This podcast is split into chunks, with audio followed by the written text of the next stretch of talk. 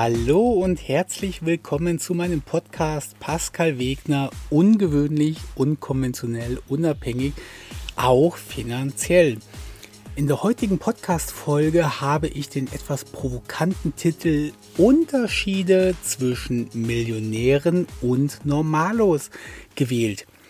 Seitdem ich ein bisschen professioneller über die finanzielle Unabhängigkeit oder die finanzielle Positivität rede, habe ich so langsam das Problem, dass ich mein Wording etwas anpassen muss. Denn während ich früher einfach ganz salopp irgendwie gesprochen habe und gesagt habe, na komm, hör mal zu, es gibt halt die Normalen und die Reichen, es gibt halt die Reichen und die Armen oder die Normalen und die Unabhängigen und so weiter, ist natürlich immer mehr das Problem aufgetreten, dass die Leute irgendwann gesagt haben, wie denn jetzt normal? Also wer, äh, wer Millionär ist, ist nicht mehr normal. Von daher möchte ich mich eigentlich von gewissen Wörtern distanzieren und das Wort normal gehört dazu. Nichtsdestotrotz bin ich ja auch ein sehr pragmatischer Typ und ich glaube, es ist hier relativ gut verständlich, was wirklich gemeint ist mit Normalus. Ich möchte das Ganze aber ganz grob definieren und zwar möchte ich heute über zwei Stereotypen reden.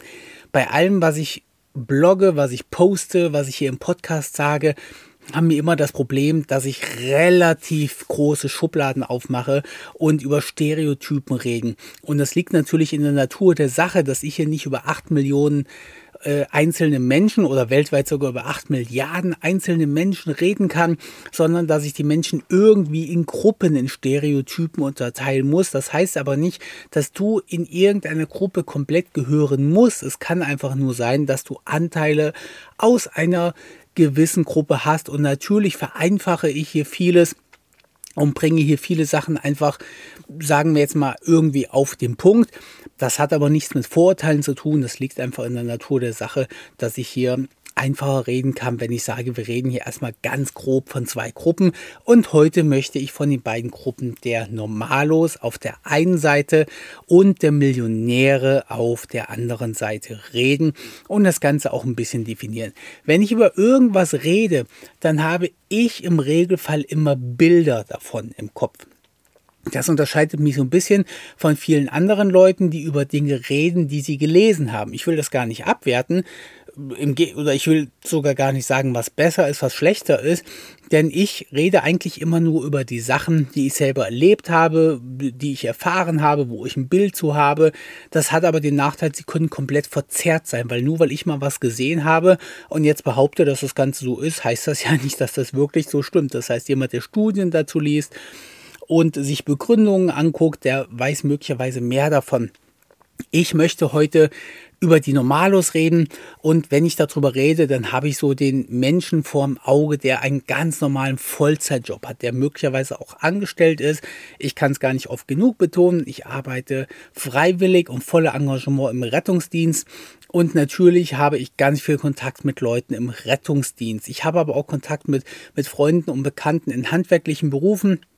Zu Normalos zählen jetzt hier aber auch noch die selbst äh, Entschuldigung, die studierten Berufe, da, die zähle ich in den meisten Fällen auch nur zu Normalus. Und jetzt wird schon ein bisschen schwieriger. Manchmal würde ich jetzt in, bei diesen beiden Stereotypen sogar Selbstständige zu Normalos zählen. Meistens haben die Leute irgendwie monatlichen Lohn.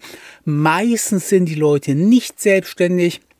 Meistens haben die Leute keine eigene oder maximal eine eigene Immobilie.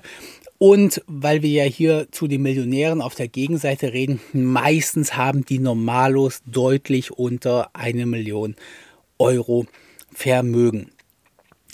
Die Millionäre, die ich jetzt heute in meinem Bild vor mir habe, die Millionäre sind ganz sicher nicht repräsentativ für, für weltweite Millionäre. Und das Wort Millionär ist eigentlich auch komplett falsch gewählt, denn das Vermögen und ob es eine Million ist oder nicht eine Million ist, ist eigentlich ist eigentlich der kleinste Faktor daran, woran man das festmacht. Trotzdem ist es ja häufig so, und das habe ich ja ganz früher auch so gemacht, dass die Normalos sagen, ach Mensch, das sind die Millionäre. Oder von mir aus, das sind die Reichen. Die, die ich jetzt heute skizzieren möchte, die gehen relativ häufig raus. Das heißt, die gehen gerne feiern, die genießen das Leben. Da fließen auch wirklich sehr viele Flaschen Champagner. Das Vermögen ist meistens deutlich über eine Million Euro. Und noch viel wichtiger, das Einkommen ist sehr, sehr, sehr hoch. Zumindest im Vergleich zu diesen Normalos. Nur um das Ganze nochmal kurz nochmal zu erläutern, dass das Ganze nicht trennscharf ist. Manchmal hatten Normale sogar ein Vermögen von über eine Million Euro. Also ich habe mal, ich habe mal eine stinknormale Frau gedatet, die wirklich einen stinknormalen Beruf hat, die hat aber einfach ein abbezahltes Haus in einer guten Gegend gehabt vollkommen egal, ob sie das selber abbezahlt hat oder von ihren Eltern geerbt bekommen hat. Aber das Haus hatte ganz sicher schon Wert von über 800.000 Euro. Und wenn sie dann irgendwie noch ein paar Euro irgendwo her hat, dann hat diese stinknormale Frau schon relativ schnell ein Vermögen von über einer Million Euro. Während auf der anderen Seite Leute, die ich hier zu den Millionären zähle, manchmal vermutlich gar kein Vermögen von einer Million Euro haben. Wie man also sieht, kann man das Ganze nicht zu 100% trennen. Braucht man aber auch gar nicht, denn ich, ich rede hier von meinem praktischen, von meinem persönlichen, von meinem realen Leben und ich, ich bewege mich in diesen beiden stereotypischen Gruppen. Das heißt, ich bin meiner Meinung nach einer der wenigen Menschen, der sich nicht starr in seiner Gruppe aufhält. Nun würdest du sagen, und das gleiche habe ich auch gesagt, naja, was denn nur, weil du jetzt irgendwie eine finanzielle Position erreicht hast, heißt das ja nicht, dass du dass du jetzt nur noch Champagner trinkst oder dich nur noch mit Menschen triffst, die auch eine Million äh, oder Millionäre sind oder wonach du das ja immer definieren möchtest. Ja, das stimmt grundsätzlich und so habe ich ja auch die ersten Jahre meines Lebens gelebt. Das heißt, die ersten Jahre nicht meines Lebens, aber die ersten Jahre meines finanziell reicher werdens quasi, da habe ich immer mehr Geld angehäuft und irgendwann war ich sogar, habe ich die Millionen überschritten gehabt und ich habe trotzdem meine alten Freunde behalten. Ich bin in die alten Restaurants gegangen, auf die alten Feier, mit den, habe mich mit den alten Freunden getroffen und ich persönlich habe am Anfang sehr wenig mit diesen stereotypischen Millionären zu tun gehabt. Am Anfang habe ich mich sogar bemüht, keine Kontakte zu diesen Menschen irgendwie zu knüpfen. Das heißt, wenn man sich irgendwo kennengelernt hat und ich habe gemerkt, der kommt irgendwie aus der, aus der Reihe Millionär, ich, das ist ganz lustig, obwohl ich selber finanziell Millionär war, habe ich mich nicht in die Kategorie Millionäre hinzugezählt. Ich habe ich hab das selber als Kategorie genommen für irgendwie komische, reiche Leute, die Champagner saufen und ähm, sich da gegenseitig feiern. Und am Anfang wollte ich gar keinen Kontakt zu diesen Menschen haben. Und irgendwann habe ich mich dann aber auch, habe ich dann irgendwann einfach gemerkt, Mensch, du bist ja ein richtig cooler Mensch, obwohl du reich bist. Also auch ich hatte da quasi irgendwie die Vorurteile.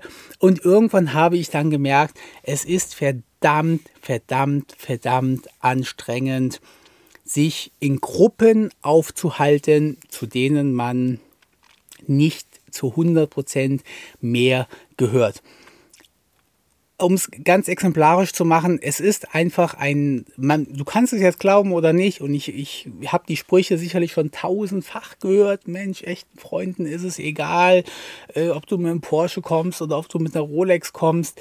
Ich kann, da haben Karina und ich, meine Freundin, auch schon mal drüber gesprochen, für die Normalos ist es zum Teil ein relativ großes Problem, wenn du finanziell besser gestellt bist und du siehst dich mit ganz vielen Sprüchen und Problemen konfrontiert, die ich am Anfang niemals gedacht hätte, die aber leider der Realität entsprechen. So, das heißt, ich möchte heute davon erzählen, wo ich Unterschiede bemerke, ob ich mich auf einer Feier von Normalos oder ob ich mich mit Normalos treffe oder ob ich mich mit einer Feier von Millionären treffe oder mich quasi mit Normalos treffe. Das Ganze soll nicht vollzählig sein. Und wenn du einfach sowas googelst, also was macht Millionäre aus, oder Unterschiede zwischen Millionären und Nicht-Millionären, wirst du garantiert 100 Punkte mehr finden und du wirst garantiert auch andere Punkte finden. Ich möchte hier aber einfach mal erzählen, was mir wirklich jedes Mal komplett krass auffällt, wenn ich auf irgendwie so eine Feier gehe und ich weiß, ich gehe jetzt auf eine Millionärsfeier oder ich gehe auf eine Normalo-Feier.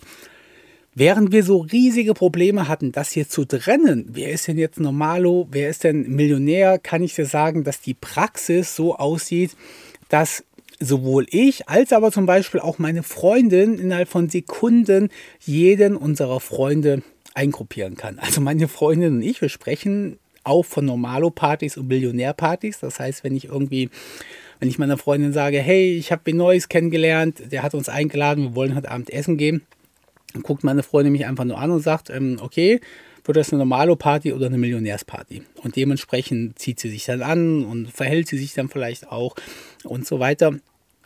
Und wie gesagt, in der Praxis habe ich es noch nie gehabt, dass ich irgendwo war und dachte, oh Mensch, jetzt weiß ich gar nicht, so soll ich den eher zu Normalo zählen oder soll ich den eher zu Millionär zählen?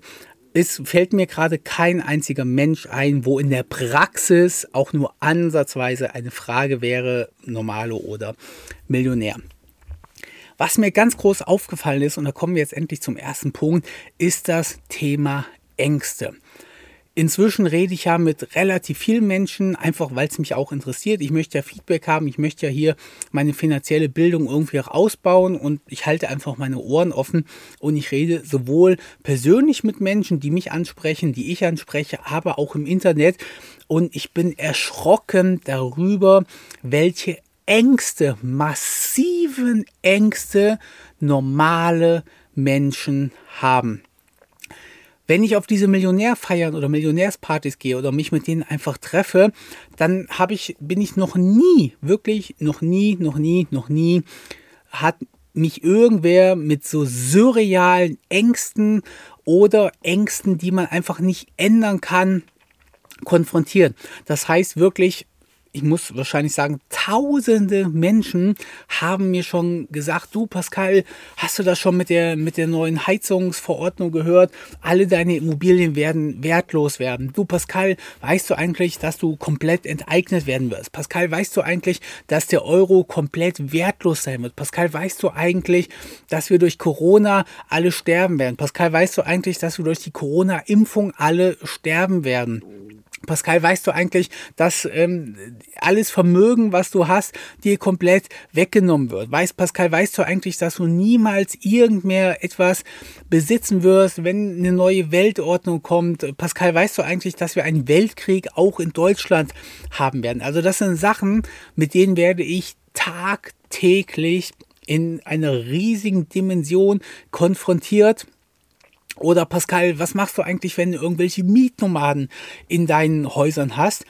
Und wie gesagt, wäre mich normallos da ungefragt drauf ansprechen. Das heißt, ich erzähle einfach nur, ich habe ein paar Immobilien und dann sind wirklich hunderte Kommentare. Oh mein Gott, ähm, die sind wertlos, die Enteignung, die Mietnomaden und was es nicht alles gibt. Und eine Angst dieser Art habe ich noch nie bei Hunderten, wenn nicht sogar bei Tausenden von Millionärsgesprächen mitbekommen. Und ich mache ja häufig so psychologische Tests. Was heißt psychologische Tests? Ich stelle für mich einfach irgendwelche Thesen auf und will einfach mal gucken, wie das Ganze funktioniert. Und da habe ich Folgendes gemacht. Ich habe auf Millionärsfeiern einfach mal die Millionäre aktiv auf diese Dinge angesprochen. Das heißt, so im Gespräch, das sind ja ganz normale Gespräche unter Freunden, habe ich einfach gesagt, du sag mal, ähm, hast du eigentlich keine Angst, dass der dritte Weltkrieg kommt?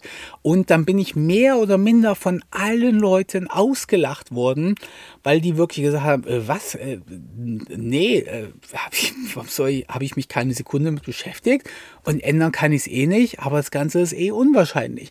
Und da habe ich einfach gemerkt, dass der Normalo konzentriert sich auf wirklich viele Ängste.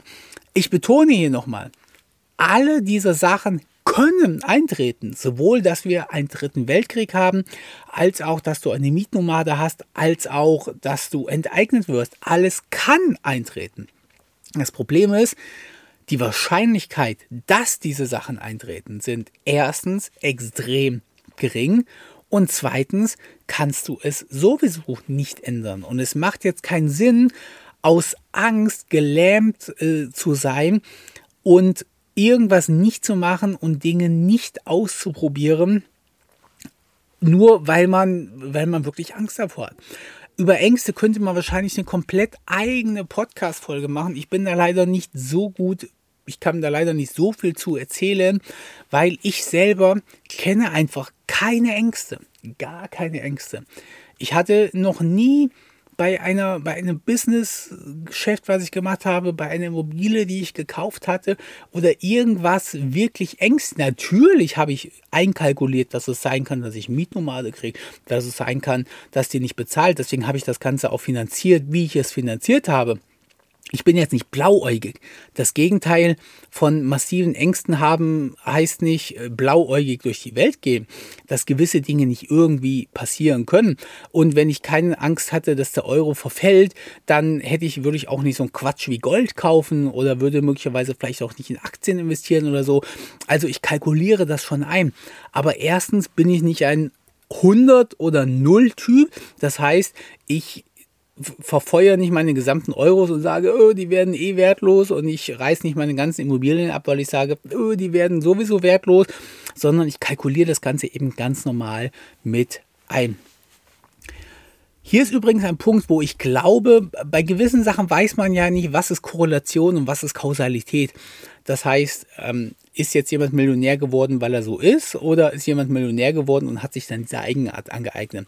Bei Ängsten bin ich mir sicher, dass das ein extrem krasser Erfolgsfaktor ist. Ob jemand angstgetrieben ist und dadurch quasi nichts macht, oder ob jemand sagt, nö, äh, Ängste habe ich grundsätzlich nicht. Ich kalkuliere zwar mit Wahrscheinlichkeiten und natürlich können können, kann Gegenwind überall kommen, aber das lässt sich handeln und ich kümmere mich drum, wenn das Ganze dann wirklich passiert ist. Ein weiterer Punkt, der mir sehr, sehr, sehr krass aufgefallen ist, wenn ich auf Millionärsfeiern bin, ist, dass hier alles über Kontakte oder Beziehungen läuft. Jeder Auftrag, der vergeben wird, wird auf diesen Feiern vergeben. Ich wurde unzählige Male gefragt, hey Pascal, kannst du mir einen empfehlen, der Catering machen kann? Pascal, kennst du irgendwen, der das und das irgendwie macht? Und auf der anderen Seite ist es genauso, wenn ich irgendwie ohne Hintergedanken erzähle, ach Mensch, ähm, ich weiß gar nicht, wo ich irgendwie, wo ich eine Rolex kaufen soll oder wo ich einen Porsche bestellen soll oder zu welchem Arzt ich gehen soll, dann drängen diese Leute immer irgendwelche Bekannten auf, die das dann quasi auf dem kurzen Dienstweg machen. Also diese Menschen gehen nicht zu einem willkürlichen Arzt, diese Menschen beauftragen nicht einen willkürlichen Handwerker, diese Menschen kaufen ihr Auto nicht bei wildfremden Verkäufern, diese Menschen gehen nicht zu gehen nicht zu wildfremden Notaren oder Anwälten. Diese Menschen haben bekannte Handwerker und diese Menschen bringen ihre Kinder für Praktika und Ausbildung alles durch persönliche Kontakte unter. Ich selber habe das Kontaktespiel nie krass gespielt. Ich habe links und rechts schon mal gesehen, dass es dass Kontakte durchaus bekannt dafür sind, dass sie ein riesen Erfolgsfaktor sind und es da ganz sicher auch Bücher irgendwie drüber gibt. Ich war nie an Kontakten interessiert, um meinen persönlichen Vorteil daraus zu erzielen. Das heißt, wenn irgendwelche Leute irgendwas hatten oder konnten, dann habe ich nie probiert, mit denen absichtlich mich Freund zu werden oder denen absichtlich irgendwie irgendwie was zu geben, weil ich habe schon alles in meinem Leben selber gemacht. Ich hatte die Möglichkeit, gewisse Dinge über Kontakte zu machen, aber ich hab, bin immer den Umweg gegangen. Das war immer viel teurer. Wenn du keine Kontakte hast, zahlst du immer mehr. Die Sachen werden, werden schlechter gemacht. Du bekommst beim Zahnarzt nicht so leicht einen Termin. Also mit Kontakten geht wirklich alles leichter, aber das ist sicherlich auch eine eine menschliche Eigenart von mir, vielleicht sogar keine gute Eigenart. Ich lasse mir nicht gerne helfen. Und ich nutze solche Sachen nicht sehr gerne. Das heißt, ich habe den Aufbau von Kontakten sehr aktiv abgelehnt. Das heißt, ich habe niemanden angesprochen, so dass auch niemand irgendwie die Idee haben könnte, Mensch, der Wegner, der möchte nur mich als Kontakt haben, weil ich was habe oder irgendwie so. Ich habe sogar noch andersrum gemacht, wenn Leute auf mich zukamen und das ist relativ lustig, weil in der in die Millionärswelt sind meine Freundin und ich so ein bisschen reingesogen worden. Das heißt, wir haben uns da lange gegen gewehrt, haben Einladungen zu Porsche-Events und zu Champagnerfeiern und so abgelehnt, weil wir da eigentlich gar keine Lust drauf hatten. Während, ohne Hintergedanken, während andere Leute probieren, sich in diese Feiern irgendwie reinzusneaken und irgendwelche Leute anzusprechen, um auf so eine komische Feier zu sein. Und ich glaube, diese Ablehnung dass ich keine, mit keinem, mit keinem dieser Millionäre befreundet sein wollte und eigentlich gesagt habe, nö, macht ihr euer Ding mal, ich will nichts von euch.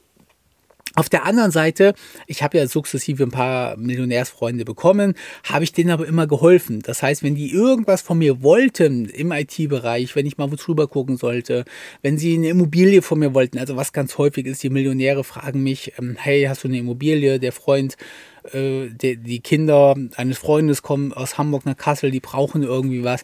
Also ich habe denen immer Immobilien gegeben, ich habe denen immer IT-Wissen gegeben, ich habe denen immer Sachen kostenlos gebracht, wenn die mal was geliehen haben wollten, wenn die mal ein Auto von mir haben wollten, was lustigerweise vorkam, habe ich denen immer alles gegeben wollte aber niemals was dafür haben. Ich habe das ohne Hintergedanken gemacht weil ich mir einfach dachte, ihr seid Freunde, natürlich könnt ihr alles von mir haben. Und das Ganze hat sich dann im Laufe der Jahre umgeschlagen, so dass diese Leute, glaube ich, gemerkt haben, hey Mensch, beim Pascal brauchst du wirklich, was heißt keine Angst haben, aber das ist einer, der immer im Plus ist, der immer mehr gibt, als er nimmt.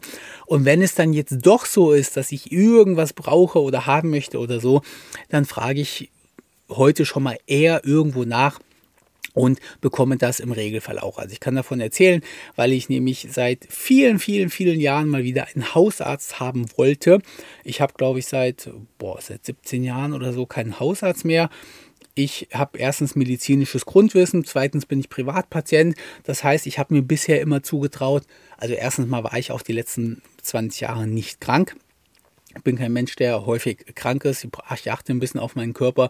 Das heißt natürlich nicht, dass es nie passieren kann, aber ich hatte einfach Glück auch ein bisschen dabei und bin dann halt einfach zum Facharzt gegangen, wenn ich irgendwas hatte. Jetzt bin ich aber so langsam an dem Punkt, wo ich sage, ich komme im Alter, ich möchte mich regelmäßig durchchecken lassen, ich möchte einfach mal eine Blutabnahme machen lassen, ich möchte eine andere Vorsorgeuntersuchung haben, ich möchte einfach auch mal ein Medikament legal, nee, legal ist das falsche Wort, aber auf, auf dem korrekten Wege verschrieben bekommen, weil in diesen Millionärsrunden, da sitzen viele Ärzte und von denen bekommst du einfach so deine Medikamente, also ohne dass du Patient bei denen bist. Man kennt sich halt und dann stellen die dir das über ihre Praxis vollkommen legal aus für dich, wenn du mit denen am Tisch irgendwie kurz gesprochen hast. Und jetzt habe ich einen Hausarzt gesucht und habe einfach gemerkt, dass es selbst als Privatpatient un, un, unheimlich schwierig ist, zu einem Hausarzt zu kommen. Und ich wollte jetzt natürlich auch einen der besten von ganz Kassel haben. Ich gehe ja nicht zu irgendeinem, Hausarzt. Ich wollte natürlich mindestens einen der drei besten haben. Und ich habe das ohne Kontakte probiert, indem ich hingegangen bin, wurde ich natürlich komplett rausgeschmissen. Habe ich gesagt, ich weiß, ich will ja jetzt nicht irgendwie, ich weiß auch, dass das nichts zu sagen hat, aber ich bin auch noch Privatpatient.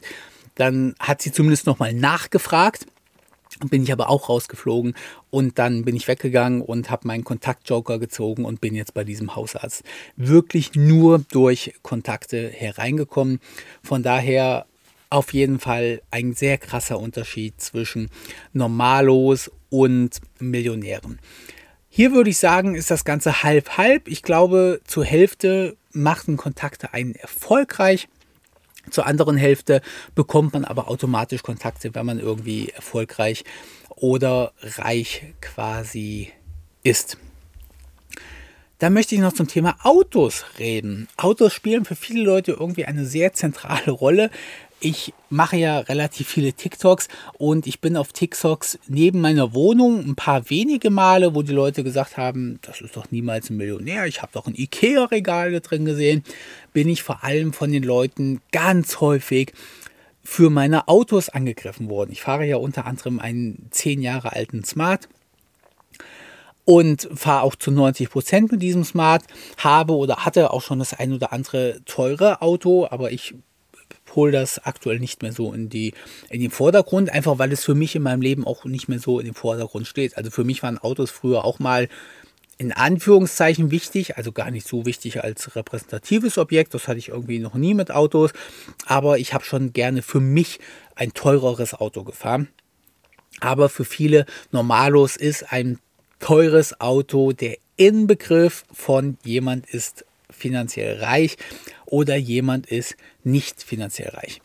Ich habe mir einfach mal die Autos von, von vielen meiner normalen Freunden angeguckt und von vielen meiner Millionärfreunden. Das heißt, ich habe mich wieder mal, das war wieder mal so ein Experiment von mir, habe mich einfach hingesetzt, war auf einer Feier und bin einfach mal bei jedem, den ich kannte, durchgegangen, was hat er für ein Auto, wie alt ist das Auto, was kostet das Auto ungefähr, wie wichtig ist ihm das Auto Und da ist mir aufgefallen, dass, und jetzt kommen wir mal zum Punkt, wo sich meine Millionäre, also ich rede hier von Kassler Millionären, ich rede ja nicht von Milliardären, ich rede ja auch nicht von der Elite der Welt oder der Elite von Deutschland und ganz sicher ist das in München und Hamburg nochmal anders, wo die Leute hunderte Millionen Euros haben. Ich rede hier von den Kassler Millionären. Und während man auf von Normalos häufig zwei Sachen liest. Die einen sagen, naja, der kann nicht reich sein, der hat noch nicht mal ein dickes Auto. Die anderen sagen aber, kein Millionär fährt eine teure Protzkarre. Das sind so die beiden Stereotypen, die ich von Normalos relativ häufig lese. Und hier muss ich sagen, die Millionäre, über die ich persönlich spreche, fahren sehr wohl sehr angenehme Autos. Das sind zum Teil wirklich dicke Prollkarren, ich nenne jetzt einfach mal so, ähm, die auch neu sind, also ich sage jetzt mal neue AMGs oder äh, sowas in diese Richtung halt. Oder vielleicht irgendwie äh, S500, also jetzt nicht gleich ein AMG, aber doch schon ein sehr hoch motorisiertes Auto. Sowas in diese Richtung. Natürlich ist auch sehr viel Porsche vertreten. Ich persönlich kenne jetzt nur zwei Leute, die etwas darüber hinausfahren. Also ich kenne zwei Leute mit dem Ferrari, wobei der eine Ferrari viele, viele Jahre alt ist, ich glaube sogar fast Jahrzehnte alt ist. Und der andere Ferrari ist brandneu. Das weiß ich auch zufällig. Das sind jetzt aber nicht die, die beiden Leute, die ich stereotypische Millionäre vor meinem Augen habe. Ich sage mal so, die Millionäre, die ich kenne, fahren schon im Gegenteil zu mir teure Autos. Die Normalos, die ich kenne, fahren häufig neuere Autos oder zumindest auch oder zumindest ja neujährige Autos, lassen wir es einfach, lassen wir es einfach so stehen, aber anderer Marken. Die Millionäre haben wie gesagt hochwertigere Autos, also Mercedes oder sogar AMGs, BMWs natürlich relativ viele und dann auch solche Sachen wie G-Klassen, ist ja auch Mercedes oder Porsche oder Range Rover und hier Jeep. Diese Kombination ist auch zum Teil hier bei mir vertreten. Die Normalos fahren Skoda sehr häufig. Wenn die dann ein bisschen mehr verdienen, dann werden sie auf einmal Mercedes, aber so die, die unteren teuren, also ich sag mal so eine, eine teure C, was heißt eine teure, nicht eine teure, eine, eine C-Klasse als mit der kleinsten oder der zweitkleinsten Motorisierung.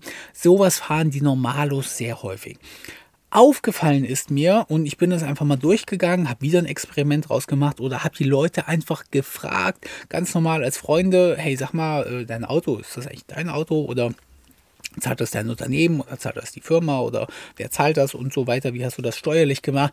Und mir ist aufgefallen, dass die Millionäre nahezu nie irgendetwas für ihr Auto bezahlen. Zumindest nicht vom Netto. Es gibt verschiedenste Dinge, die die Millionäre machen. Also gerade Porsche G-Klasse, da ist das so, dass viele dieser oder einige dieser Leute seit Jahrzehnten gar nichts dafür bezahlen nicht einen einzigen Cent. Ich habe da ein paar Leute im Hinterkopf, die haben einen relativ großen Fuhrpark und die kaufen sich alle zwölf Monate eine niegelnagelneue G-Klasse und verkaufen die dann nach zwölf Monaten wieder ohne einen einzigen Cent Verlust zu machen.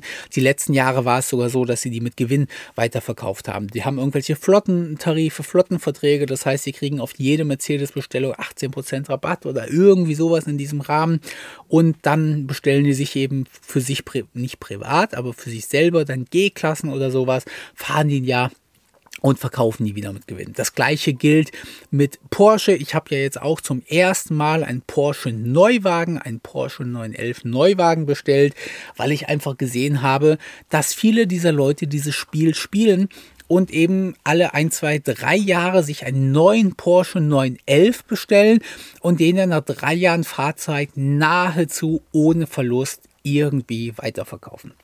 Ich weiß nicht, ob ich das ohne Verlust hinkriege. Das ist auch nicht mein primäres Ziel. Ich möchte einfach gucken, dass ich mein Auto relativ günstig fahre und da rechne ich das Ganze auf einen Monat. Das heißt, wenn ich nach drei Jahren 30.000 Euro mit dem Porsche verliere, dann ist das für mich auch vollkommen okay. Und ein Rechenbeispiel, wo ich sage, okay, du bist drei Jahre im Porsche 911 Neuwagen gefahren, hast den konfiguriert, wie du möchtest, hattest keinerlei Kosten für Reparaturen, weil er erstens Garantie hat und zweitens noch ein Neuwagen ist Hast auch nicht in Wartung stecken müssen, wobei doch, ich glaube, beim Porsche ist nach zwei Jahren eine erste Wartung fällig, aber zumindest wenig reinstecken müssen. Ich habe keine neuen Reifen kaufen müssen, keine neuen Bremsen kaufen müssen und von daher ist das für mich vollkommen okay. Wenn die Leute keine G-Klasse oder keinen 911er kaufen. 911er und G-Klassen sind für, sind für mich persönlich der Inbegriff von Autos, sind quasi die Rolex unter den unter den Uhren oder unter den Autos, weil das schon seit Jahrzehnten so ist, dass du mit einer G-Klasse und einem Porsche 911, je nachdem wann du ihn kaufst, sehr, sehr, sehr wenig Geld verlierst. Wenn die Leute jetzt aber sich so neue AMGs äh, kaufen oder irgendwie sowas, die verlieren natürlich im Regelfall. Die letzten paar Jahre sind ja nicht repräsentativ. Also die letzten paar Jahre konntest du alles nach drei, vier Jahren mit Gewinn verkaufen. Das sind aber kleine, es gibt immer mal Hochphasen und Tiefphasen, da möchte ich nicht von reden. Ich rede immer von Jahrzehnten und Jahrzehnte gesehen, hat eine G-Klasse und einen 911er, je nachdem, wann du ihn gekauft hast, schon wenig an Geld verloren, aber ein AMG oder eine S-Klasse schon immer relativ viel an Geld verloren. Aber selbst die Leute, die diese Autos fahren, zahlen diese nicht von ihrem Netto. Ich zähle zu dieser Millionärsliga in meinem Fall jetzt auch Leute, die ganz normal angestellt sind schon wieder das Wort normal, allerdings relativ viel verdienen oder möglicherweise sogar sehr viel verdienen, je nachdem, wie man das bewerten möchte. Und egal, ob die angestellt sind, ob die selbstständig sind, ob die ein eigenes Unternehmen haben, diese Autos zahlen eigentlich im mehr die Unternehmen. Das heißt, Millionäre, die ich vor meinem Auge habe, meine Stereotypen, geben im aller, aller, aller Regelfall nichts für die Autos aus, die sie fahren wohingegen die Normalos, die ich habe, die finanzieren sich irgendwelche Skodas, zahlen da 6, 7, 8, 900 Euro Leasing oder Finanzierungsrate im Monat, zahlen das komplett von ihrem versteuerten Geld und legen eben unheimlich viel Geld für ihre Autos drauf. Den nächsten Punkt habe ich hier auf meiner Skizzenliste einfach mit Umtriebigkeit umschrieben und möchte da ein paar Minuten zu erzählen. Und zwar habe ich wieder ein Experiment gemacht und habe mir vorhin eine These überlegt. Und zwar ist mir aufgefallen, wenn ich mich mit Normalos treffe, die ich ein paar Tage, ein paar Wochen, ein paar Monate oder ein paar Jahre nicht gesehen habe. Ich weiß nicht, ob du auch solche Leute kennst. Man sieht sich irgendwie genau einmal im Jahr. Sei das entweder, weil das, weil das durch äußere Umstände so ist. Also ich sage es mal ganz salopp, man muss einmal im Jahr zu irgendeiner Schulung oder man muss einmal im Jahr zu irgendeinem Event oder so und trifft da immer diese eine Person, die man nur einmal im Jahr sieht. Oder aber man hat einfach weniger Kontakt und sieht die nur alle paar Monate oder alle, sogar alle paar Jahre mal. Und ich habe mir angewöhnt oder im Rahmen meines Testes habe ich die Leute gefragt, hey, wie geht's? Was gibt es denn Neues? Eine super spannende Frage, weil ich bin erschrocken davon gewesen, dass du Menschen Wochen oder Monate nicht siehst und die Menschen dir nach einem halben Jahr oder Jahr sagen, ach, alles beim Alten. Und ich denke mir so, wow, wir haben uns jetzt sechs Monate oder zwölf Monate nicht gesehen und du hast mir nichts zu erzählen. Und dann frage ich so ein bisschen nach und sage so, ja, aber und beruflich, ja, ich mache das immer noch. Ich äh, habe die gleichen Job, dieselbe Abteilung, denselben Chef und ich mache jeden Tag das Gleiche. Ich habe, sage ich jetzt mal, die letzten zwölf Monate jeden Tag äh, das Gleiche gemacht, wie davor die zwölf Monate. Ja, und ähm, bist du irgendwo, machst du gerade was Neues, lernst ein neues Hobby? Nee, nee, ich gehe immer noch freitags einmal im Monat zu meinem Skat spielen, aber ansonsten, nee, mache ich irgendwie nichts. Und mach dir mal den Spaß und red mal mit Leuten, die du nur alle paar Wochen siehst und schaue mal, was diese Leute dir nach ein paar Wochen, nach ein paar Monaten zu erzählen haben. Die Millionärsleute, die sehe ich zum Teil häufiger. Wir haben so ein, oder es gibt so ein, es gibt ja nicht viele Orte in Kassel, wo du dich mit diesen Leuten triffst. Das heißt, wir haben so zwei oder drei Lokalitäten oder Restaurants, wo du diese Leute triffst. Da darf natürlich grundsätzlich jeder hingehen aufgrund der Events, wie zum Beispiel das Champagnerbuffet oder irgendwie so oder äh, Kaviar-Burger oder was es da quasi gibt, wo dann eben das Abendgedeck 500 Euro kostet, ist es eben so, dass da im Regelfall keine Leute sitzen, die jetzt nicht in der Kategorie Millionäre gehören und dadurch trifft man sich da auch eigentlich immer. Also du kannst da hingehen, du triffst immer die gleichen Leute. Und wenn ich da hingehe, dann sieht man sich, dann umarmt man sich und dann habe ich die Leute eine Woche nicht gesehen oder zwei, drei Wochen nicht gesehen.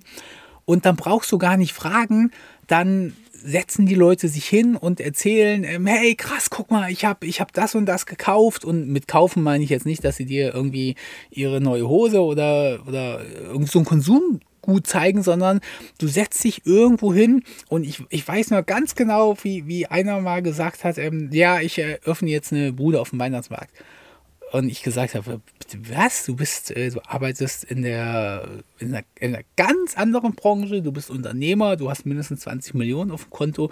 Und jetzt verkaufst du Bratwürstchen auf dem Weihnachtsmarkt. Da sagt er, ach nee, Bratwürstchen, nee, nee, ich habe das gemerkt, ähm, hier in Kassel, es gibt einfach keine Champagnerbude. Und wir machen, machen so eine Champagnerbude und dann erzählt dir irgendwie ein stinknormaler Mensch, ja Quatsch, nicht stinknormaler Mensch, aber erzählt dir einer, der mit eigentlich gar nichts zu tun hat, dass er jetzt eine Weihnachtsmarktbude eröffnet.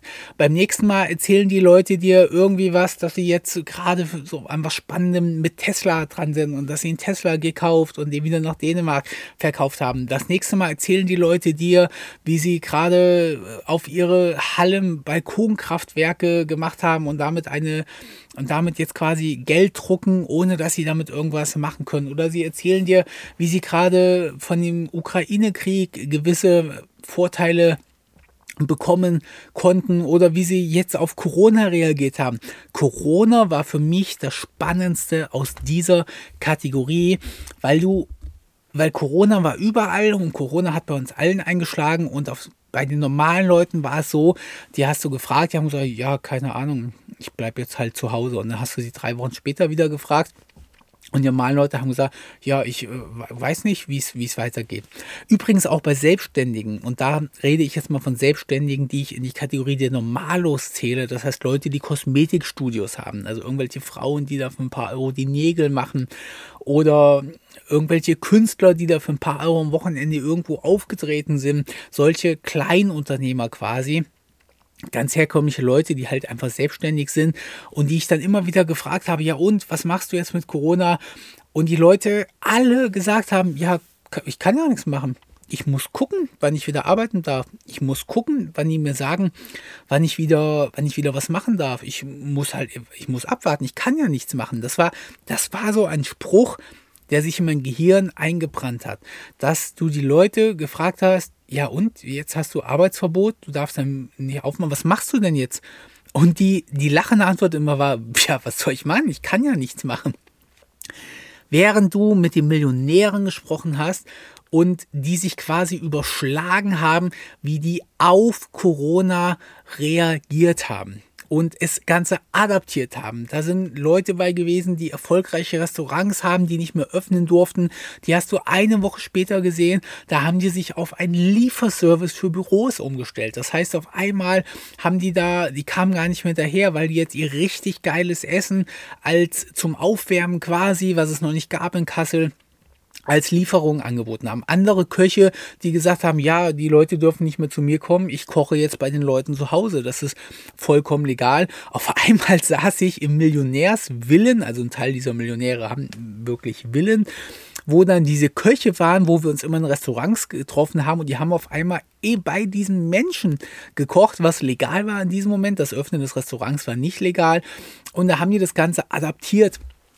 Und äh, da ist mir einfach aufgefallen, dass Millionäre quasi extrem, extrem umtriebig sind und niemals nur eine Sache machen und sich auch ganz häufig in Sachen einarbeiten, mit denen sie quasi gar nichts zu tun haben und das Ganze einfach selbst recherchieren, so wie ich das ja auch häufig mache. Zum Thema Job. Hier ist mir aufgefallen, dass ganz viele Normalos ihren Job hassen dass für ganz viele Normalos das Arbeiten gehen müssen wirklich ein Müssen ist, die meistens keine Veränderungen haben, sich auch wenig weiterbilden, aber ganz wenig wirklich krasse Veränderungen, wie zum Beispiel sagen, nö, ich mache das jetzt gar nicht mehr. Und ich eigentlich sagen können, kann, dass alle Millionäre, egal welchen Job sie machen, das sind ja zum Teil auch ja, wie gesagt, ich rede jetzt auch von Gastronomen, die ich auch in diesen Millionärsbereich mit reinzähle, die lieben ihren Job. Die brennen für ihren Job. Die wechseln ihr Aufgabenfeld auch sehr, sehr, sehr häufig. Also bei Billionären habe ich das extrem häufig gehört so wie ich es bei mir übrigens auch beobachtet habe. Ich habe gesagt, ich habe diese IT keinen Bock mehr, ich habe mit Mitarbeiter keinen Bock mehr, also habe ich die Firma verkauft und habe irgendwas anderes gemacht. Ich habe jetzt gesagt, ich habe Bock auf Podcasten und auf Content zu finanziellen Positivität zu liefern, also mache ich das Ganze jetzt. Und das sehe ich bei den Millionären auch. Du triffst dich mit denen, und die erzählen dir von sich aus, was sie gerade im Job für Projekte machen und du siehst das Funkeln in den Augen wenn ich mich mit Normalos treffe, dann beschweren die sich entweder ungefragt über ihren Job, also dann wird wirklich über den Chef hergezogen, über die Kunden hergezogen. Es wird dir erzählt, was für was für Intrigen es mit Kollegen schon wieder gab. Oder sie schweigen den Job zumindest tot, also wirklich sehr häufig beschweren Normalos sich, ungefragt, aber vielleicht schweigen sie noch tot. Und wenn du dann nachfragst, und wie ist es, ähm, wie ist es an der Arbeit? Hast du da irgendwie was Neues? Machst du da irgendwie was? Gibt es da was Cooles? Steht da was in Aussicht? Dann ist die Antwort, oh, geh mir mit, der, mit dem Kram nicht auf die Nerven. Ich habe jetzt frei und ich will nichts von dem Saftladen irgendwie hören. Also auch ein ganz großer Unterschied, den ich häufig zwischen Millionäre und Normalos beobachtet habe. Was ich auch gemerkt habe, ist das Thema Jammern und Beschweren. Ich bin erschrocken darüber, wie viele Normalos sich über Dinge den ganzen Tag beschweren und sogar aktiv irgendwas, sich irgendwie damit beschäftigen, ohne es zu verbessern.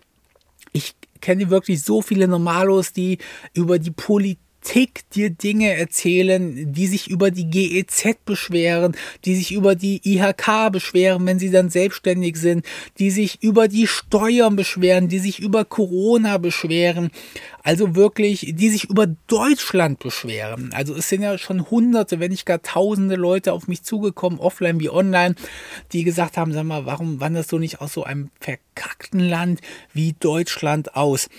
Oder warum zahlst du diese GEZ? Ich, ich wehre mich jetzt dagegen, die GEZ zu wehren. Ich, ich habe den jetzt den, den Lastschrifteinzug gekündigt. Ha, da werde ich den ganz viel Arbeit mitmachen, wenn ich denen das Geld jetzt überweise. Schau mal, ich habe Gesetzestexte rausgesucht, dass die GEZ Bargeld annehmen muss. Ich werde der GEZ jetzt Bargeld schicken oder unsere korrupten Politiker.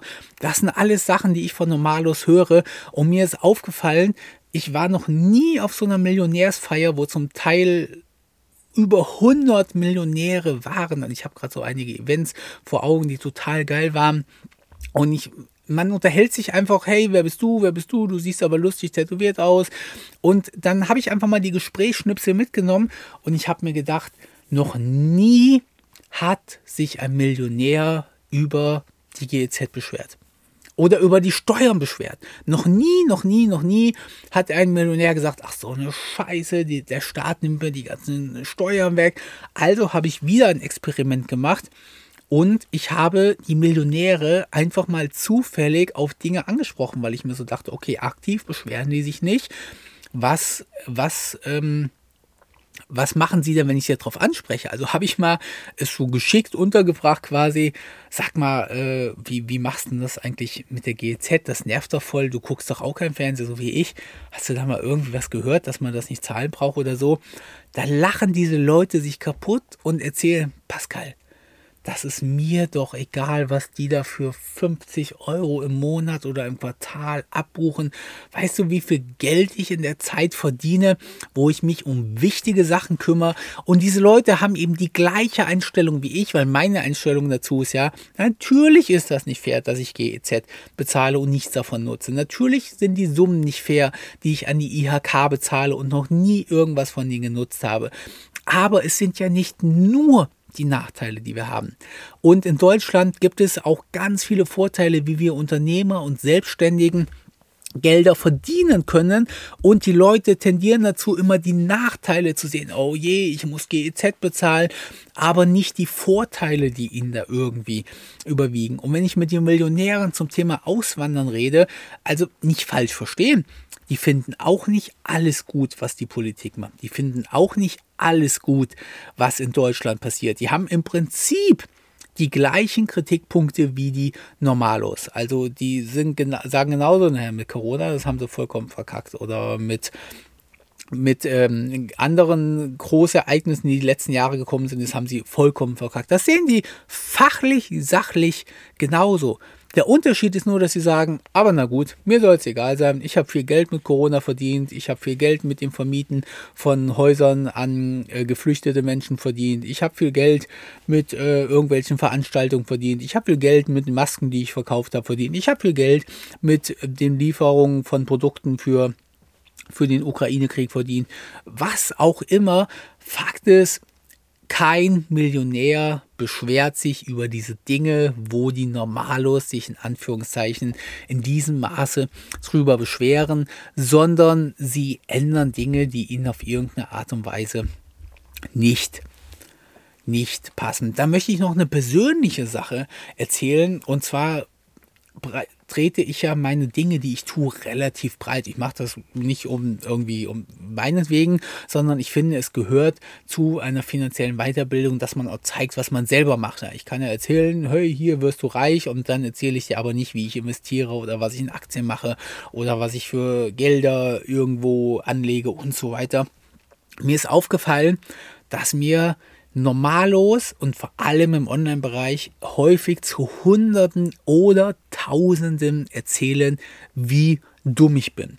Ich poste auf Facebook mein Aktiendepot, wo eine Million Euro drin sind und ich bekomme hunderte Kommentare, was für eine scheiß Rendite ich habe, in was für scheiße Aktien ich investiert habe, was für ein finanzieller Versager ich bin. Und häufig frage ich dann diese Leute, weil ich bekomme auch im privaten, also im, ich meine jetzt im, im Offline-Umfeld, irgendwie Reaktionen dazu, wo Leute mir wirklich sagen, Pascal, sag mal, was für eine Aktienauswahl investierst du da? Oder Pascal, was für, wie kann es denn sein, dass du deine Immobilien, da verdienst du doch gar nichts mit oder so, so blöde Immobilien oder so Kackimmobilien. Also normalos erzählen mir verdammt häufig, und da sage ich jetzt auf gar keinen Fall alle, aber verdammt häufig, was für ein finanzieller Versager ich bin. Also auch ein Beispiel, ich habe eine sehr, sehr, sehr hohe Liquiditätssumme. Ich habe jetzt immer zwischen einer halben Million und Millionen Euro liquide herumliegen, wo ich die letzten zehn Jahre gar nichts für gekriegt habe. Inzwischen kriege ich da drei, dreieinhalb, manchmal auch vier Prozent Zinsen für. Und da haben wir ja wirklich, also da bestimmt tausende Leute bei TikTok gesagt, was für ein Idiot ich bin, Liquidität herumliegen zu haben. Jetzt ist es so, dass ich wieder ein Experiment gemacht habe und ich einfach im Millionärsbereich mal gefragt habe und gesagt habe, du sag mal, hast du auch viel Geld irgendwie, ähm, hast du da immer mal was rumliegen? Und die Leute dann gesagt haben, äh, ja klar, ich habe immer 300.000 äh, habe ich immer, um schnell was kaufen zu können. Oder je nachdem, manche Leute sagen, ja, 2, 200 Millionen liegen immer mal rum, du weißt ja irgendwie nie. Und dann habe ich diesen Millionären auch erzählt, du sag mal, ich, ich habe da nicht so viel Ahnung zu. Kann ich dir mal, kann ich dir mal kurz sagen, was für Aktien ich investiere? Kann ich dir mal kurz was über meine Immobilien erzählen? Kann ich dir mal das kurz irgendwie sagen? Während normallos, die nicht mal eine Million jemals in ihrem Leben verdient haben, mir erzählen, was sie mit meiner Million machen würden und wie dumm ich mit allen Sachen, die ich mache, also ich bin ja mit, mit allem dumm. Mein gesamtes Aktiendepot ist laut hunderter Kommentare ein Riesenmüll. Mit meinen Immobilien gehe ich wirklich komplett falsch um. Sie haben eine unterirdische Rendite. Ich habe damit so wenig verdient wie kein anderer. Ich habe mit viel zu viel Eigenkapital finanziert. Ich habe eine viel zu hohe Liquidität herumliegen. Ich habe, ich sollte mein gesamtes Geld in Bitcoin stecken. Also wäre Normalus wirklich nicht eine einzige meiner Finanzentscheidungen positiv bewerten, habe ich von einem Millionär noch nie eine negative Kritik bekommen. Konstruktive Kritik möglicherweise, aber ich habe mehrere gefragt, du sag mal, ich bin mir unsicher. Ich habe immer, Ich habe immer eine sehr hohe ähm, Liquidität herumliegen. Es wird ja besser zu investieren sein, aber ich sehe das so und so. Habe ich von allen Millionären die Antwort bekommen, auf gar keinen Fall. Du musst flexibel sein, du machst das genau richtig. Guck mal, ich habe mit meinem, ich habe mit meinem Geld, was ich rumliegen hatte, in drei Monaten das verdient. Ich habe hier für drei Monate was investiert. Ich habe hier für sechs Monate Grundstück gekauft. Ich habe hier eine halbe Million verdient, einfach nur, weil ich eine Million herumliegen hatte. Also Millionäre stimmen mir in meinen finanziellen Entscheidungen komplett zu, während Normalos, die noch nicht mal 100.000 Euro in ihrem Depot haben. Das heißt, manchmal kannst du, stellen diese Normalos ja ihre Depots auch irgendwie vor. Und du kannst ja gucken, was haben die denn schon irgendwie erreicht. Erzähle mir dann wirklich, wie, wie finanziell dumm und ungebildet ich bin und wie richtig sie es machen würden, wenn sie denn wenn sie denn dieses Geld haben. Der letzte Punkt, den ich noch erwähnen möchte, was mir sehr häufig als Unterschied zwischen den Normalos und den Millionären aufgefallen ist, ist, Nicht-Millionäre, also Normalos, konzentrieren sich sehr häufig auf Fehler, auf Ausnahmen. Manchmal mache ich richtig gute TikToks, behaupte ich jetzt mal, und erzähle irgendwie drei Minuten was mit einer relativ hohen Informationsdichte und sage den Leuten dann, ähm, hier Mensch, es gibt das, wenn du das machst, folgt daraus das und das und das und das. Und da bekomme ich hunderte Kommentare darunter, wo diese Leute sich auf einen einzigen Fehler konzentrieren. Und dieser Fehler ist jetzt häufig nicht sachlich objektiv, also ich habe irgendwie was Falsches kalkuliert oder was Falsches errechnet oder irgendwie so, sondern ganz häufig ist es irgendwie ein grammatikalischer Fehler oder sogar ein Versprecher. Millionäre, habe ich beobachtet, konzentrieren sich verdammt häufig auf das Positive, auf das große Ganze, auf wie können sie Dinge erreichen, während ich gesehen habe, dass Normalos nichts anderes dafür tun, als irgendwie das Haar in der Suppe zu suchen und eben zu sagen, naja, aber das kannst du ja so nicht sagen, weil ich habe einen Freund, der hat das genauso gemacht und dann hat ihn der Blitz getroffen und er ist pleite gegangen. Wo ich dann sage, äh, ja, okay, äh, es gibt nichts, was zu 100% ist, aber 99,9% der Leute werden halt nicht vom Blitz irgendwie getroffen, wenn sie äh, ein Haus kaufen oder was weiß ich irgendwie machen. Ich weiß jetzt ehrlich gesagt nicht, ob die, ob das, ob das irgendwie so ursächlich zum Erfolgreichwerden ist. Das heißt, dass man jetzt einfach, dass Millionäre oder erfolgreiche Leute halt einfach häufig sehr positiv gestimmt sind. Also ich sehe ja auch immer das Positive an irgendwas und interessiere mich eigentlich relativ wenig für kleine Fehler und es recht nicht, wenn die keine Rolle für mich spielen oder wenn sie statistisch gesehen auch keine Rolle spielen. Oder ob das einfach so ist, dass Normalos ganz häufig sagen, nein, ich, ich will das nicht und jetzt brauche ich noch eine Begründung, warum ich meinen Job nicht kündige, warum ich nicht selbstständig mache oder warum ich nicht in Aktien investiere oder was weiß ich was. Die Folge ist ein bisschen länger geworden. Ich hoffe, sie hat dir trotzdem Spaß gemacht. Ich hoffe, ich konnte dir wieder ein paar Tipps geben. Wie immer soll das Ganze dich anregen, dir die Dinge rauszusuchen, die für dich Sinn machen. Ich sage immer wieder, ich bin nicht extremistisch und ich sage jetzt nicht, wenn du erfolgreich werden willst, musst du alle Dinge beherzigen, die die Millionäre machen und ich sage auch nicht, dass alles, was die Normalos machen, falsch ist und ich habe auch deutlich hervorgehoben, dass nicht alle Menschen über irgendein Kamm zu scheren sind. Weder, den, weder über den Kamm der Millionäre noch über den Kamm der Normalos, sondern ich habe dir die Dinge aus meiner Sichtweise erklärt und vielleicht sagst du ja auch bei der einen oder anderen Sache, ach Mensch, ja, warum soll ich denn so viel Ängste vor Sachen haben, die ich sowieso nicht ändern kann oder aber warum soll ich mich denn immer auf das Negative konzentrieren, wenn ich mich aufs Positive konzentrieren kann oder irgendwas ist vielleicht dir in den Sinn gekommen, wo du sagst, jawohl, das möchte ich in mein Leben integrieren. Und jetzt nochmal ein ganz wichtiger Hinweis. Dinge zu hören ist sehr, sehr, sehr gut. Dinge zu verstehen und einzusehen ist auch schon mal sehr, sehr, sehr gut. Das heißt, du gehörst dir schon zu einer absoluten Minderheit, die sich solche Podcasts überhaupt anhören und nicht irgendwie irgendwelche Crime-Podcasts, die dich einfach nahezu nicht weiterbringen oder irgendwelche Komödien oder Comedy-Sachen, die dich auch sehr wenig weiterbringen. Ich sage nicht nicht sondern du hörst das schon mal und vielleicht sagst du jetzt auch an irgendeinem Punkt, jawohl, Das sehe ich genauso. Und jetzt kommt der aller, aller, aller wichtigste Punkt. Setze es in deinem Leben um. Ich hoffe, du hattest Spaß. Ich mache das Ganze hier komplett kostenlos, voller Engagement für dich. Und wenn du mir eine Kleinigkeit zurückgeben würdest, würde ich mich sehr freuen über eine Bewertung, egal wo du den Podcast hörst, sei es bei Apple Podcast, bei Google Podcast, bei Spotify. Da kannst du mir einfach eine Sternebewertung geben, wenn du sagst, jawohl, das war gut würde ich mich natürlich über möglichst viele Sterne freuen. Und ansonsten hören wir uns bei einem nächsten Podcast. Ach übrigens, falls du Themenwünsche hast, kannst du mir sehr gerne eine Mail an podcast.pascal-success.de schicken und ich werde probieren, den Themenwunsch einzubauen.